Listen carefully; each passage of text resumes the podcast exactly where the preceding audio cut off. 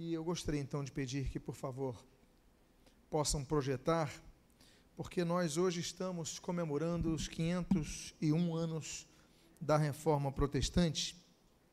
E nós louvamos a Deus por esse movimento bendito, tão necessário, tanto naquela época do que nos dias atuais, onde muitos absurdos foram feitos e hoje, ainda que necessário, não chegamos nem comparavelmente, de nenhuma comparação àquelas épocas, mas do lema da reforma protestante, nós temos o tripé de Lutero, que é o sola fide, sola gratia, sola escritura.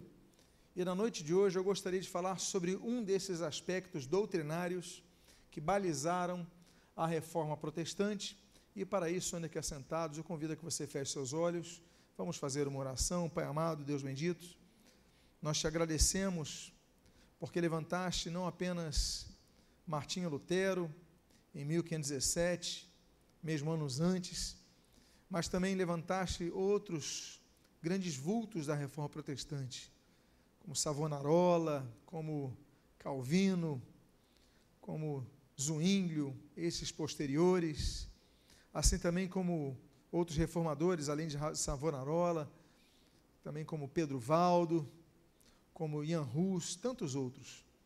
E pedimos, Deus, que esses homens, assim como grandes mulheres que foram levantadas, Jeanne de Navarra, Elizabeth, é, Marie Dentier e tantas outras, tu possas levantar homens e mulheres para que sempre militem em prol da tua palavra, diante de tantos absurdos que saem e por aí adentram as igrejas. Nós pedimos, nós fazemos agradecidos em nome de Jesus. Amém e amém. Então, hoje eu quero falar sobre Sola Gratia, quero dar os parabéns. Hoje comemoramos 501 anos da Reforma Protestante.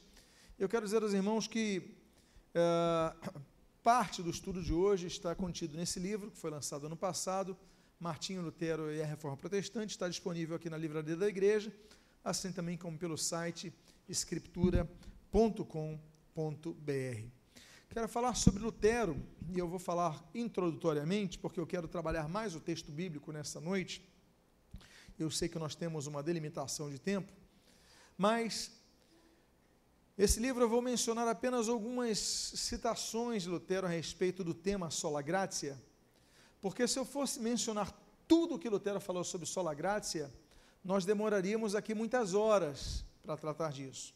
Então só vou mencionar algumas citações, alguns contextos que afluíram ao coração de Lutero em relação à obtenção da salvação, sendo esta salvação obtida exclusivamente pela graça de Deus e não pelos nossos próprios méritos.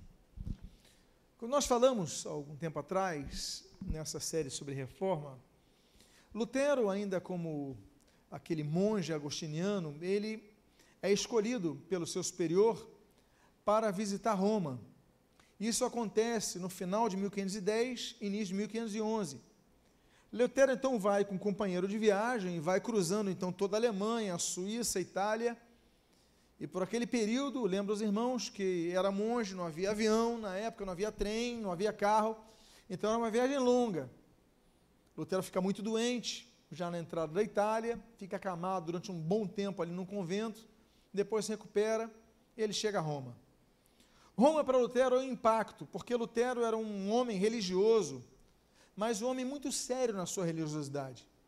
Apesar dos desmandos que já havia na igreja romanista da época, ah, o papado já mandando e desmandando ao longo de séculos, antes de Lutero nascer, mas Lutero era um homem sério, era um homem muito correto, procurava se fiar no bom senso.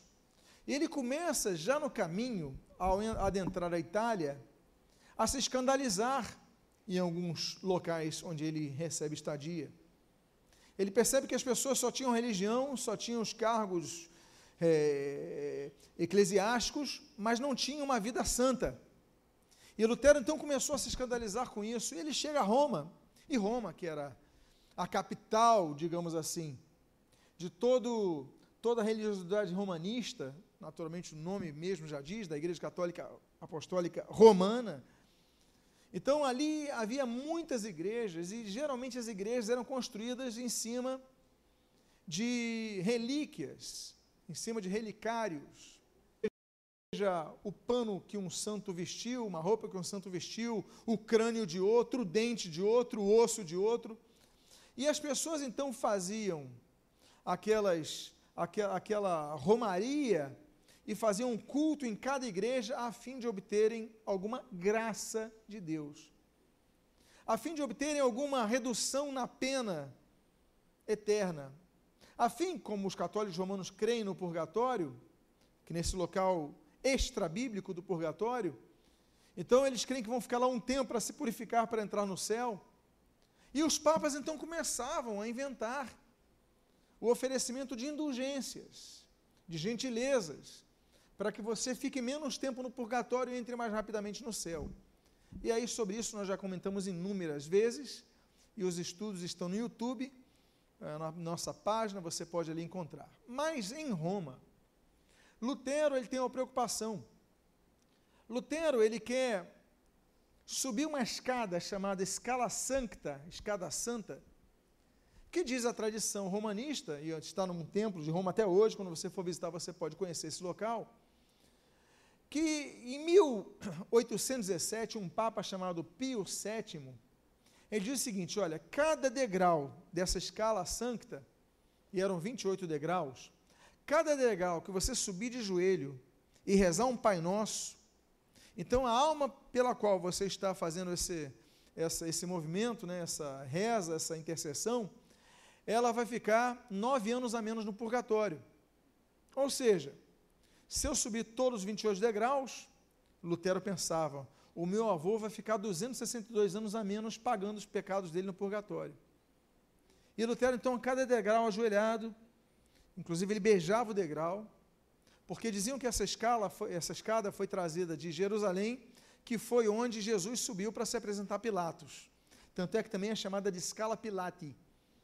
Então Lutero, cada degrau, joelho, Pai nosso que estás no céu, beijava, subia ao próximo degrau. Só que essa escada é importante para Lutero, porque surge a dúvida. Aliás, interessante notar, eu mencionei em 1817 o Papa Pio VII, mas, quase 100 anos depois, em 1908, o Papa Pio X, ele falou assim, não, eu não vou dar, olha só o poder da canetada papal, não, a gente não vai mais conceder nove anos por degrau, não, vou conceder indulgência plenária, ou seja, vai libertar a pessoa do purgatório, então começou a encher Roma, todo mundo queria indulgência plenária, era um absurdo, era um absurdo, Lutero acreditava nisso, Há pessoas que acreditam no homem porque ele é religioso, então acreditam em tudo que diz.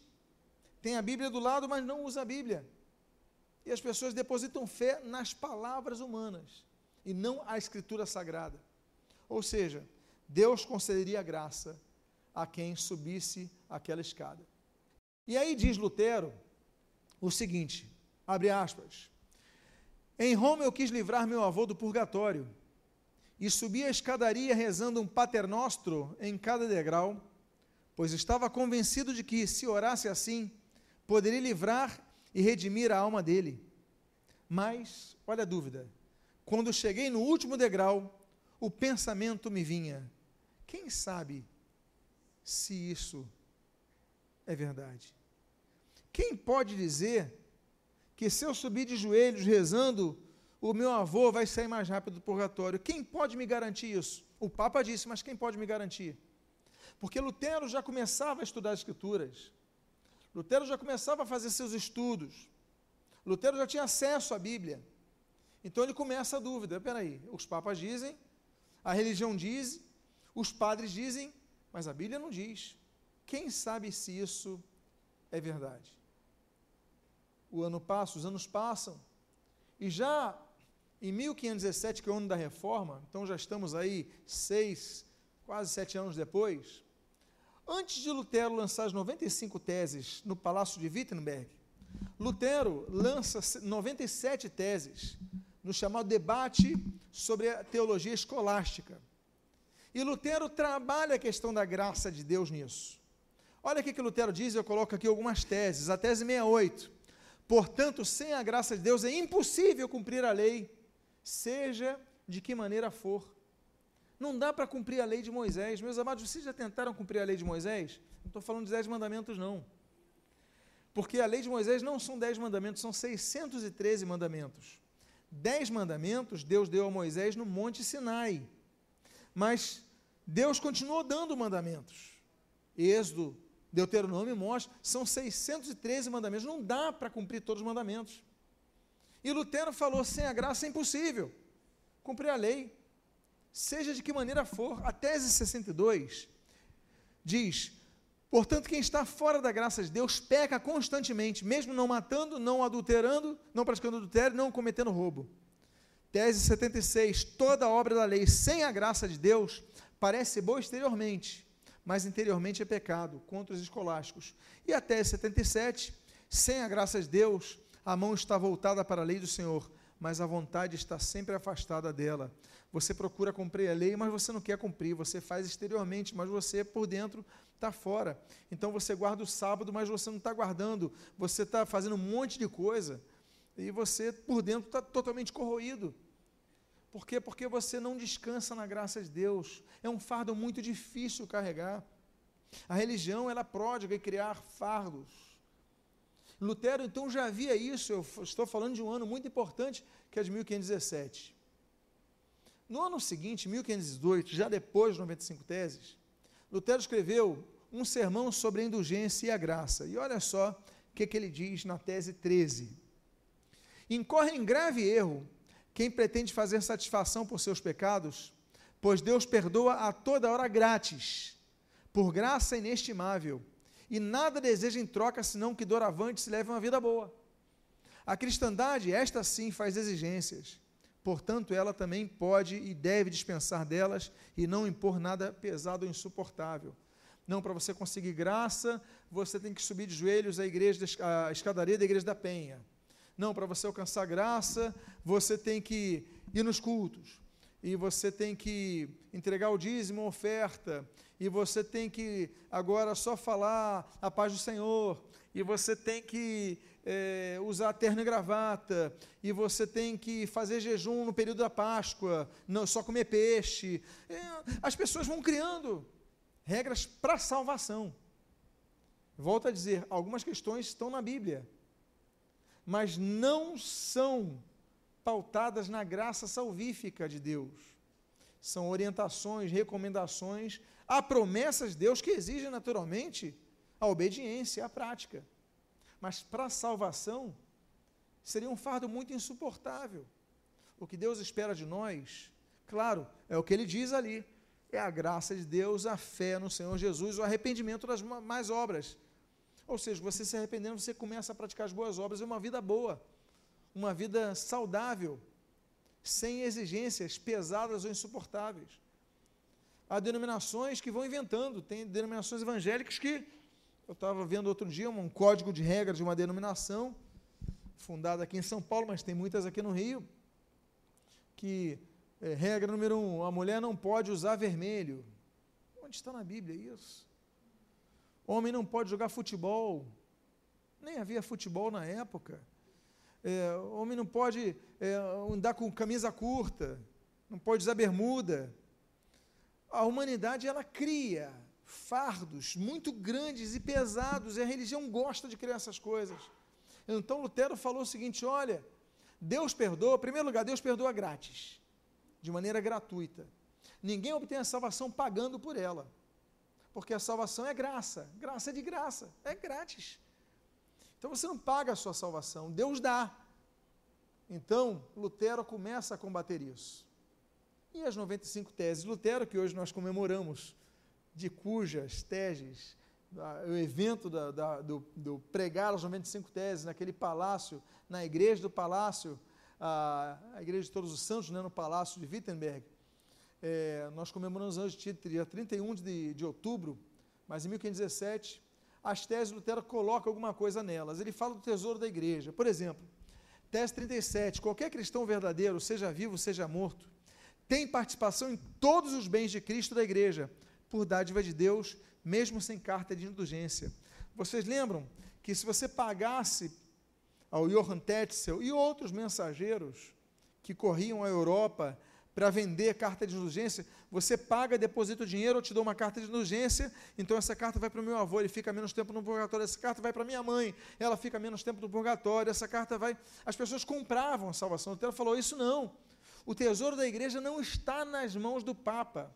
O tesouro da igreja não está nas mãos dos bispos. O tesouro da igreja não está nas mãos religiosos. Aí ele fala na tese 56 o seguinte: os tesouros da igreja, dos quais o Papa concede as indulgências, olha que absurdo, não são suficientemente mencionadas nem conhecidas entre o povo de Cristo.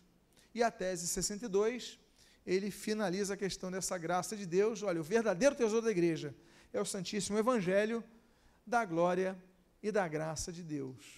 A salvação é gratuita, não é pelas obras, é graça de Deus, porque ninguém aqui conseguiria pagar, ninguém conseguiria se resgatar.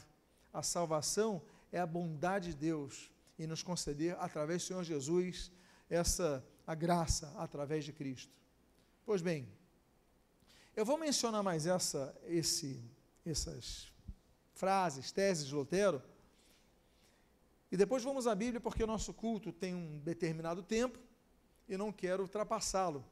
Mas vou citar, quando Lutero escreve as demonstrações das teses debatidas no capítulo Heidelberg, ele diz o seguinte: Pois a justiça de Deus não é adquirida através de atos frequentemente repetidos, reza repetida, eh, andar de joelho, acender vela, é, nada disso, como ensinou Aristóteles, mas é infundida pela fé pois o justo vive pela fé. Romanos 1,17, Abacuque 2,4.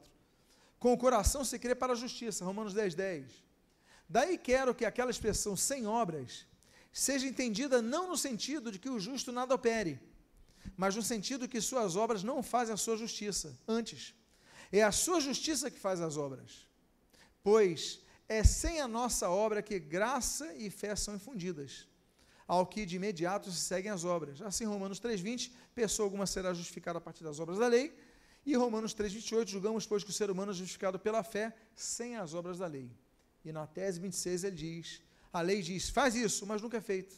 A graça diz, crê neste, e já está tudo feito. Ou seja, Lutero bate na questão da graça de Deus, eu volto a dizer, hoje nesse aniversário de 500 anos da 501 anos da reforma, nós estamos falando só a graça, só a graça de Deus. Mas eu não vou avançar mais em frases de Lutero, porque nos alongaríamos em horas aqui. O fato é que Lutero ele vai resgatar o conceito: a salvação não é por mérito meu, nem é por mérito concedido a mim por outra pessoa, outra um papa, um pastor, um padre, um monge, seja lá quem for. Ninguém pode me conceder a salvação, só Deus, através de Cristo. É mediante na fé, nos méritos de Cristo, na obra de Cristo, porque a obra foi dele, ele realizou aquela obra na cruz. Eu não tenho condições. Bom, então, se vamos falar da graça, o que, que a Bíblia fala sobre a graça? Também é importante dizer o seguinte: não vou mencionar todos os textos bíblicos que falam sobre a graça, porque são centenas. Eu vou mencionar alguns aqui, ok? Porque aí a gente vai trabalhar na nossa questão, no que for, no meu entendimento, uh, um pequeno resumo do que possamos declinar nos próximos minutos. Em primeiro lugar, eu gostaria de citar o texto de Romanos, capítulo 3 versículos 23 e 24, sobre a graça segundo a Bíblia. Quando a graça é mencionada nesse texto, a Bíblia diz: Pois todos pecaram e carecem da glória de Deus, sendo justificados o quê? Gratuitamente, por sua graça, mediante a redenção que há em Cristo Jesus. Lutero resgata esse texto. Olha, nós nos tornamos justos diante de Deus é mediante a graça, é gratuitamente. Não é porque eu rezo Pai Nosso, Ave Maria, subo a escadaria da penha, acendo vela, vou no culto e faço isso, isso, aquilo e uso aquela roupa e não é por isso que eu vou ser salvo, não é pelas minhas obras. Eu sou salvo porque eu deposito minha fé no Senhor Jesus, arrependendo-me dos meus pecados. Claro, e Lutero falou, e nós mencionamos quando ele fala do debate a Heidelberg, claro que se eu me arrepender dos meus pecados, as minhas obras vão ser boas. É claro que eu vou passar a obedecer a palavra. Claro que sim. Mas não é uma coisa mecânica. É fé. É depositar fé em Cristo. E aí nós somos justificados pela sua graça, não pelo meu mérito, não pelo meu merecimento. A graça é o oposto ao merecimento. O que, que é graça? Bom, o português ajuda. O português ajuda muito. Quando você vai no mercado, eu vou dar um exemplo aqui. Você vai comprar pasta de dente. E a pasta de dente ali está cinco reais. Aí você pega um pacote com três pastas de dente e está escrito assim: leve três pastas de dente por 15 reais no mesmo pacote. Você está recebendo algo de graça? Não. Se uma é 15, três, se uma é 5 e 3 são 15, não recebeu nada de graça. Agora, se tiver um pacote dizendo o seguinte, olha, uma pasta é 5 reais e três, levando 3 você paga 10. O que, que aconteceu com essa terceira pasta de dente? Você levou de graça. Você pagou por ela? Não. Você pagou 10 reais. Então, se você pagou 10 reais, você mereceu receber essa pasta? Você não mereceu receber essa pasta. Você pagou 10 reais, você mereceu receber quantas pastas? Duas. Uma lhe foi dada sem você merecer. Isso é graça. Você não merece aquilo que se te é presenteado. Então, o português, ah, aquilo é de graça, é grátis. E a palavra grátis é a mesma coisa que graça. Ok? Então você recebeu isso sem merecer. Salvação é isso. Nós não podemos pagar pela salvação. Nós não podemos pagar pela remissão dos nossos pecados. Por mais que você exerça as obras e que a Bíblia diga é, das obras da lei, ou que a, as autoridades religiosas te incentivem a fazer, isso não vai levar salvação a você se você não tiver fé no teu coração e arrependido dos seus pecados, dedicar a sua fé nos méritos de Cristo, na obra de Cristo. Então nós somos justificados gratuitamente pela sua graça. Aí tem outro texto. O outro texto diz o seguinte: Efésios 2:5. Estando nós mortos em nossos delitos, nos deu vida juntamente com Cristo, e pela graça sois salvos. Salvar, esse texto é muito explícito quando condiciona a salvação à morte. Salvação da morte. Olha, nós estamos mortos em nossos delitos, em nossas falhas. Nós estamos mortos. Agora, pela graça de Deus, nós somos salvos da morte eterna. Existem três tipos de morte na Bíblia: existe a morte física ou morte biológica, existe a morte espiritual e existe a morte eterna. A morte biológica é a morte que todos os nós passamos. Um dia, essas células do nosso corpo vão envelhecer. As células do cérebro, a célula do, da, da, da, do nosso, enfim, dos nossos membros, a gente vai envelhecer, vamos começar a enrugar, não é isso? Nossos ossos vão ficar mais frágeis, vai chegar uma hora que o coração para. Essa é a morte biológica. Mas existem duas mortes metafísicas. Uma delas é o quadro atual do ser humano, que é a morte espiritual. Ou nós estamos mortos espiritualmente, ou nós, pela graça de Deus, passamos a ter vida e vida como Jesus prometeu em abundância. Não nos falta nada nessa vida espiritual. E a consequência disso, como diz a Bíblia em Hebreus capítulo 9, versículo 27, a consequência é ou a vida eterna ou a morte eterna, porque depois da morte segue-se o juízo. Não é isso? Então a Bíblia fala a respeito desse juízo. A salvação é em vida que nós devemos obter. Pois bem, nós somos salvos dessa morte eterna apenas através da graça de Deus. Quem nele crê não será condenado, disse Jesus. Mas quem não crê, o que, é que ele fala em João 3? Já está condenado. A humanidade já está toda condenada. Todos já estão condenados. O que nós precisamos é pedir a Deus: Deus, tem misericórdia na minha vida, me salva. Eu sei que eu não posso, mas eu deposito minha fé em Jesus Cristo. E pela graça, como diz o texto, nós somos salvos. Ainda sobre salvação, eu cito o mesmo Efésios, capítulo 2, só que os versículos 8 e 9. A Bíblia diz: Porque pela graça sois salvos. Volto a dizer, hoje é o dia do sola gratia. Pela graça sois salvos mediante a fé. E isto não vem de vós, é o que? Dom de Deus, não de obras, para que ninguém se glorie. Quando eu falo sola gratia, eu volto a mencionar o que eu falei aqui. Lutero tinha um tripé basilar em relação às suas doutrinas. É, e depois isso vai ser estendido num, num, num, num, num quíntuplo, uh, numa quíntupla formação. Lutero falava, então, trabalhava a questão do sola gratia, só a graça, sola fide, só a fé, sola escritura, somente a escritura sagrada. E depois isso se amplia para solos Cristos, ou seja, somente somos salvos através de Cristo, e só lhe deu glória. Tudo o que fazemos deve visar a glória de Deus. Como disse, inclusive, a base dos catecismos da Assembleia de Westminster, 1647. O texto diz assim: Pela graça sois salvos, mediante a fé. Isso não vem de vós. Ele, depois ele fala, para que ninguém se glorie. Isso vem de quem? De Deus. É Deus que nos oferece a sua graça pelo teu amor, seu amor. É Deus que nos oferece a salvação como dom. O que, que é dom? Dom é presente.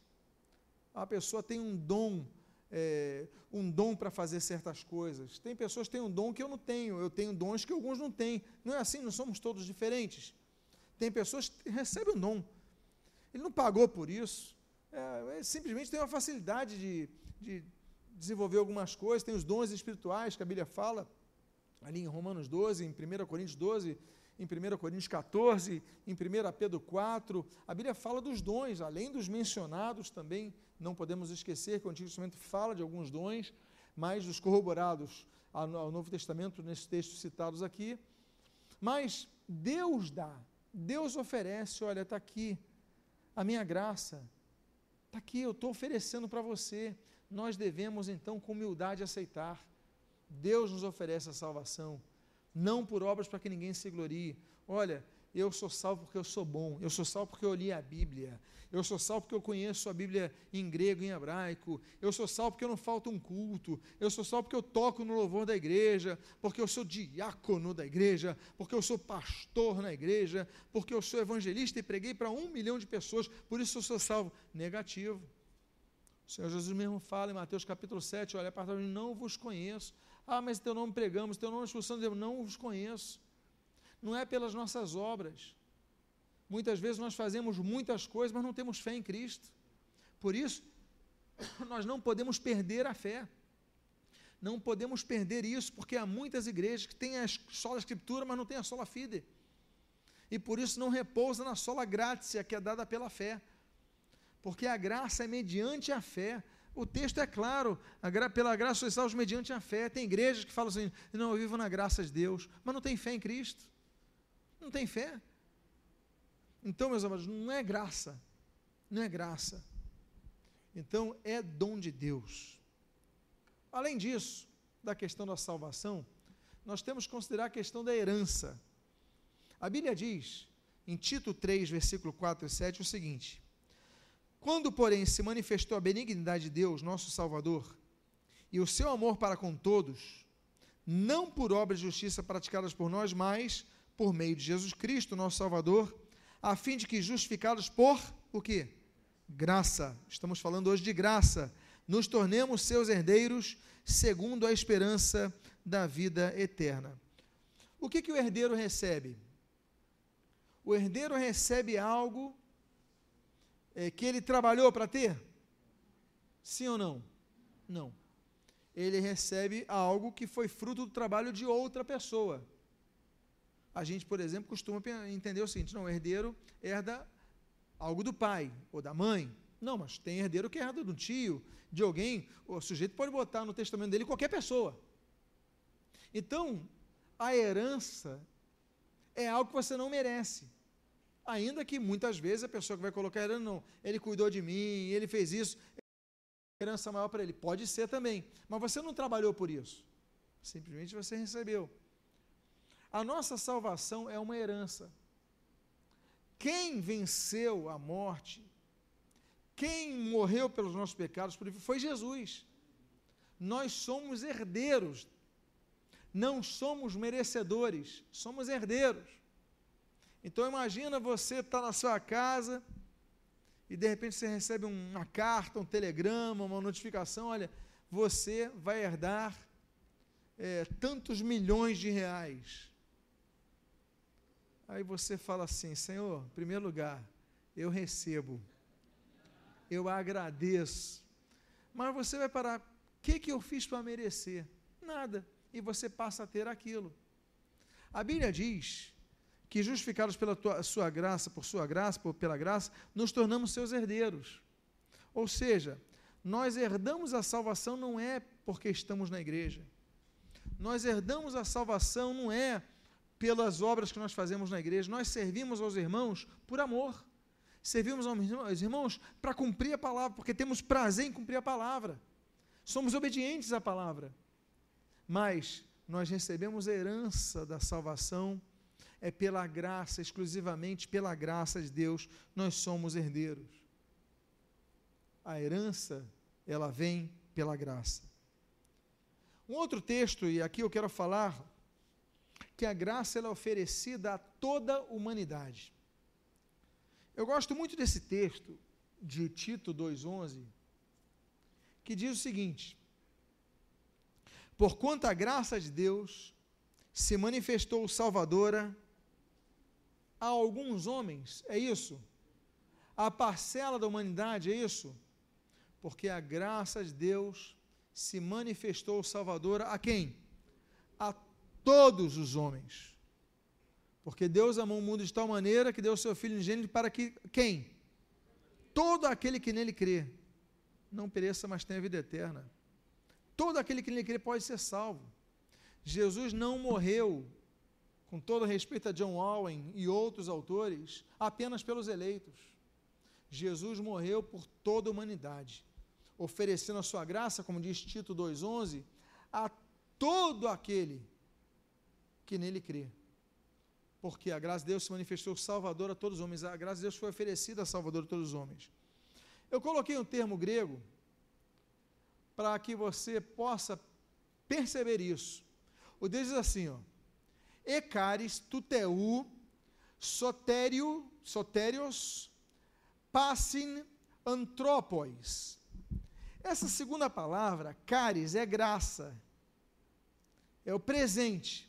Mas esse pa, pansin, que está aqui, essa primeira parte daqui é pan. Pan significa todos, tudo. Por exemplo, é, Jogos Pan-Americanos. Pan significa Jogos Pan-Americanos de todas as o que? Américas. Muito bem. Pandemia, tudo que tem pan na frente, então é que aborda um grupo maior. Pansin, antropos, lembra de antropos? Antropos, homem, ser humano, não é isso? Antropologia, por exemplo. Então, era para toda a humanidade e não apenas para os eleitos, não apenas para um grupo escolhido, não apenas para um grupo beneficiado, porque a graça de Deus se manifestou Salvador a todos os homens. Então não podemos perder isso do foco. Deus amou a todos. Então eu não sou mais merecedor que ninguém nessa terra. E ninguém nessa terra é mais merecedor do que eu. Todos somos pessoas que somos carentes. Lembra o primeiro texto que nós usamos, Romanos 3? Todos pecaram e carecem da glória de Deus. Todos, inclui todos. Pois bem, o texto então fala a respeito dessa graça salvadora a todos, e é por causa disso que nós vemos a graça tendo que ser proclamada a todos, através do que? Da evangelização. Olha um outro texto que fala da graça, muito interessante, em Atos 18, de 27 a 28. Diz assim: Querendo ele percorrer a Acaia, animaram-no os irmãos e escreveram aos discípulos para o receberem. Tendo chegado, auxiliou muito aqueles que, mediante a graça, haviam crido, porque com grande poder convencia publicamente os judeus, provando por meio das Escrituras que o Cristo é Jesus. Mediante a graça haviam crido. A fé que Deus nos dá, é Deus que nos dá. A fé é dom de Deus mediante a graça haviam crido. Então, o que Deus quer é um coração, um coração arrependido, um coração humilde que diga: Deus, me dá a tua graça, eu quero crer em ti. Eu quero crer, mas não aquela crença intelectual. Eu quero ter aquela crença de mergulhar no mar da glória de Deus. Eu quero ter aquela crença de mergulhar nos teus braços, de viver para ti. Porque quando você realmente se converte a Cristo, se entrega de coração, não tem nada que te demova. Não tem nada que. Por quê? Porque nada vai te separar do amor de Cristo. Você tem que mergulhar, você não pode perder essa fé, não pode esfriar, não pode perder o primeiro amor. E aí você consegue, inclusive, ter uma maior capacitação no seu exercício ministerial. Todos recebemos um dom como a Bíblia diz em 1 Pedro, todos recebemos algo que devemos desenvolver. O trabalho ministerial é isso. Todos nós devemos trabalhar para Cristo, servir nossos irmãos. Mas olha o que diz o texto. Mas pela o que? Graça. Estamos falando só sobre graça hoje. Pela graça de Deus, sou o que sou. E a sua graça me foi concedida, mais uma vez, o dom de Deus. Não se tornou vã. Antes, trabalhei muito mais do que todos eles, todavia não eu, mas a graça de Deus comigo. Quando nós recebemos uma graça de Deus, a gente trabalha mais para Cristo. Meus amados, todos chega um momento que desanimam de trabalhar. Pastores, diáconos, músicos, obreiros, evangelistas, não sei o, o que a igreja de cada um defina ali por ofícios até os que não têm ofícios. Chega uma hora que nós cansamos. Chega uma hora que nós vamos assim, no esforço do nosso braço. Aí Paulo lembra algo precioso: olha, a graça de Deus, ela me faz trabalhar muito mais. Senhor, derrama a tua graça sobre mim. Olha, eu vou pregar a tua palavra, eu vou evangelizar, eu vou tocar, eu preciso da tua graça. Aí você pede ao Senhor, aí Deus te dá a sua graça. Aí você se fortalece e, como diz Paulo, olha, trabalhei muito mais. Por quê? Porque a graça não se tornou vã. Quando diz a Bíblia a graça se tornou vã, nós vamos ver algo que vamos mencionar ali à frente. Tornar vã é ela se tornou infrutífera. Ela perdeu porque se tornou vã. Você invalidou aquilo. Você não está usando, você tem que usar. Você, Deus te deu aquilo, usa a tua fé, desenvolve a tua fé, cresce na tua fé mas a graça de Deus que tem feito eu trabalhar mais, não eu. Eu acho muito bonito esse texto, porque nosso braço cansa, a nossa mente cansa, a gente desanima, mas a graça de Deus nos fortalece. Então eu acho muito bonito isso. Por isso que a Bíblia fala desse fortalecimento. Tem dois textos que eu gosto muito. Um está na carta de despedida de Paulo, 2 Timóteo, capítulo 2, versículo 1, diz o seguinte: Tu, pois, filho meu, Fortifica-te onde? Na graça que Paulo está para morrer. Paulo vai morrer logo. É o último, é última, último pedaço de texto que ele escreve. É a segunda carta de Timóteo, a última é a despedida dele. Mas ele fala: Ó, Timóteo, eu vou te dar um conselho. Minha hora está chegando, vou te dar um conselho. Fortifica-te, não no teu braço, não na tua inteligência, não na tua força, não na tua memória, não na tua garra. Fortifica-te na graça que está em Cristo Jesus. Olha para Cristo, Senhor, é por ti, renova minhas forças. Aí essa graça é dom de Deus, ela te renova. Aí você não torna ela vã, aí você trabalha muito mais para Deus. Que texto bonito, não é verdade? E quando ele escreve segundo aos Coríntios, a segunda carta que ele escreve aos Coríntios, capítulo 12, versículos 7 a 9, diz assim: E para não me para que não me ensoberbecesse com a grandeza das revelações, foi-me posto um espinho na carne, mensageiro de Satanás, para me esbofetear, a fim de que não me exalte. Por causa disto, três vezes pedi ao Senhor que o afastasse de mim. Então ele me disse: A minha graça te basta, porque o poder se aperfeiçoa na fraqueza. Graça de Deus não é dada a pessoas fortes. Graça de Deus é dada a todos que querem recebê-la. Deus oferece. O forte, o fraco, o que está levantado, o que está abatido, nós podemos pedir a graça de Deus. Paulo tinha um espinho na carne, que hoje muitos especulam o que seria. Ninguém sabe ao certo, é tudo especulação. O fato é que Paulo pede três vezes para Deus afastar esse espinho na carne dele. Deus afasta de mim. Deus não afasta. Deus afasta de mim. Deus não afasta. Deus não atende essa oração de Paulo. Aí chega uma hora que Deus fala o seguinte: Paulo, é o seguinte, o meu poder se aperfeiçoa na sua fraqueza. Alguns entendem que era uma parte frágil de Paulo, uma limitação de Paulo. Ele falou, mas a minha graça te basta. Ah, ele mancava? Minha graça, você pode continuar manco que a minha graça. Ah, ele enxergava mal dos olhos? Não tem problema, você pode enxergar mal dos olhos, mas a minha graça te basta. Ah, o, que, o que importa é minha graça estar contigo. Por isso que ele fala para Timóteo: Timóteo, fortifica-te na graça que é em Cristo Jesus. Então nós podemos ter limitações, nós podemos passar por problemas, nós podemos passar por dificuldades. O que nós não podemos deixar de ter é a graça de Deus conosco, por quê? Porque o poder de Deus se aperfeiçoa na nossa fraqueza, a aperfeiçoar, nos conduzir à perfeição, ainda que sejamos fracos. Mas aí sim nos tornamos fortes. Amém, queridos? Aí nós entendemos: ah, mas eu pequei, eu falhei. A Bíblia diz em Romanos, sobre a graça, a Bíblia diz em Romanos 5,20 o seguinte: Sobreveio a lei para que avultasse a ofensa, mas onde abundou o pecado, superabundou a graça. Volto a dizer, esse texto nos que Lutero usa sobre a lei, ela só aumenta a ofensa, só aumenta o peso, só aumenta a nossa percepção que somos impotentes. Não temos como cumprir toda a lei de Moisés, não tem, ninguém tem, ninguém consegue. Mas, quando nós vemos que realmente somos pecadores por falhar no cumprimento de toda a lei mosaica, mas ele falou: peraí, mas onde abundou o pecado, superabundou a graça. Ou seja, ainda que nós vejamos nossas limitações, a graça de Deus é maior que tudo isso, para nós vencermos.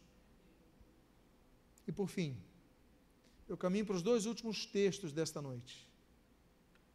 O texto de Atos que fala sobre o crescimento e a frutificação dessa graça. Vimos então que precisamos da graça, ela nos é oferecida, é otorgada a todos, nós devemos recebê-la pela fé nos méritos de Cristo Jesus, Ele nos dá, nos fortalece, nos renova, mas ela pode crescer, porque existem níveis de graça. Por exemplo, o texto de Atos 4,33 diz assim: Com grande poder, os apóstolos davam testemunho da ressurreição do Senhor Jesus, e em todos eles havia o que? Abundante graça. Não havia só graça, havia abundante graça. E eles davam testemunho por causa disso. É por isso que a Bíblia diz em, em Lucas capítulo 2 que Jesus crescia em estatura, em graça e em sabedoria se ele crescia em graça, é porque a nossa graça pode ser aumentada. Não é algo estático. Jesus crescia em graça. O texto diz que havia abundante graça. O que que, o que, que é abundância? É quando você transborda algo, não é verdade? É uma abundância, mais do que o que você espera, muito mais. Essa graça pode ser multiplicada. Tanto é que eu encerro essa breve palavra sobre a graça de Deus com o que Paulo escreve no início da sua primeira carta. Pedro escreve sua primeira, sua primeira segunda carta, em 2 Pedro, capítulo 1, versículo 2, ele diz o seguinte: Graça e paz vos sejam o quê? Multiplicadas no pleno conhecimento de Deus e de Jesus, nosso Senhor. A graça e a paz podem ser multiplicadas. Ora, paz a gente pode multiplicar. A gente tem paz para certas coisas, podemos ter muita paz, não é verdade? Há momentos que Tá muito, há momentos que nós enfrentamos algumas guerras, alguns conflitos, há momentos que nós enfrentamos muito conflito. Agora, a paz pode ser multiplicada? Pode, e a graça também. Nós devemos ser esses multiplicadores. Como? Buscando conhecer mais a Deus e o Senhor Jesus, Sua obra, e pedindo ao Senhor: Senhor, derrama sobre mim a tua graça. Nesse dia da reforma protestante, nesse dia do aniversário de 501 anos da reforma protestante, eu eu desejei muito compartilhar com os irmãos sobre essa graça de Deus, que tanto falou a Lutero, e que fale a nós, nós que estamos aqui no culto, hum, a vocês que estão vendo pela internet esse estudo, essa mensagem, que você entenda que nós devemos abundar na graça de Deus, nós devemos crescer na graça de Deus, nós não podemos tornar a graça de Deus, de Cristo, que de Cristo nos otorga, vã. Não, muito pelo contrário, Senhor, que eu possa trabalhar mais para Ti. Você que nos ouve, que é líder, você que aqui está, que é líder, que você possa, no momentos mais fraqueza, Deus, Deus, derrama sobre mim a Tua graça. Porque a graça não apenas salva, como nós mencionamos nesse texto, mas a graça nos capacita a nos tornarmos ainda mais frutíferos, como nós também mencionamos nos textos aqui trabalhando mais para o Senhor. Então, que o Senhor te reanime e que você descanse na graça dEle. A religião, as denominações, as definições doutrinárias, tudo isso é muito importante. Mas nós devemos descansar é na graça de Deus. O perdão dos pecados que nos dá pela sua graça. Fiquemos todos de pé. Vamos fazer uma oração. Pai amado, nós te louvamos pelos 501 anos da reforma protestante. E nós te agradecemos porque a tua graça nos alcançou, foi oferecida a todos. E nós, Deus, nós apenas dizemos, Senhor, não somos merecedores da salvação. Nada podemos fazer, sem ti nada podemos fazer mas, Deus amado, acolhemos a tua graça com fé nos méritos do Senhor Jesus. Pedimos perdão pelos nossos pecados e dizemos, Deus, essa fé que é dom, essa graça que cresce, se manifesta, renova, nos dá força, Deus, que seja derramada em nossos corações, que nós possamos buscar cada vez mais e mais o pleno conhecimento de Deus e de nosso Senhor Jesus Cristo. Abençoa as nossas vidas que sejamos pessoas que descansem, repousem na tua graça. E que em nome do Senhor Jesus, como Lutero tanto preconizou em relação à graça de Deus, nós possamos ser leais a esse tema tão caro que foi o sola fide, a somente a fé, o sola escritura, somente a escritura, e o sola gratia, somente a graça do Senhor. Abençoa as nossas vidas e o que nós pedimos, nós o fazemos agradecidos em nome de Jesus. Amém e amém.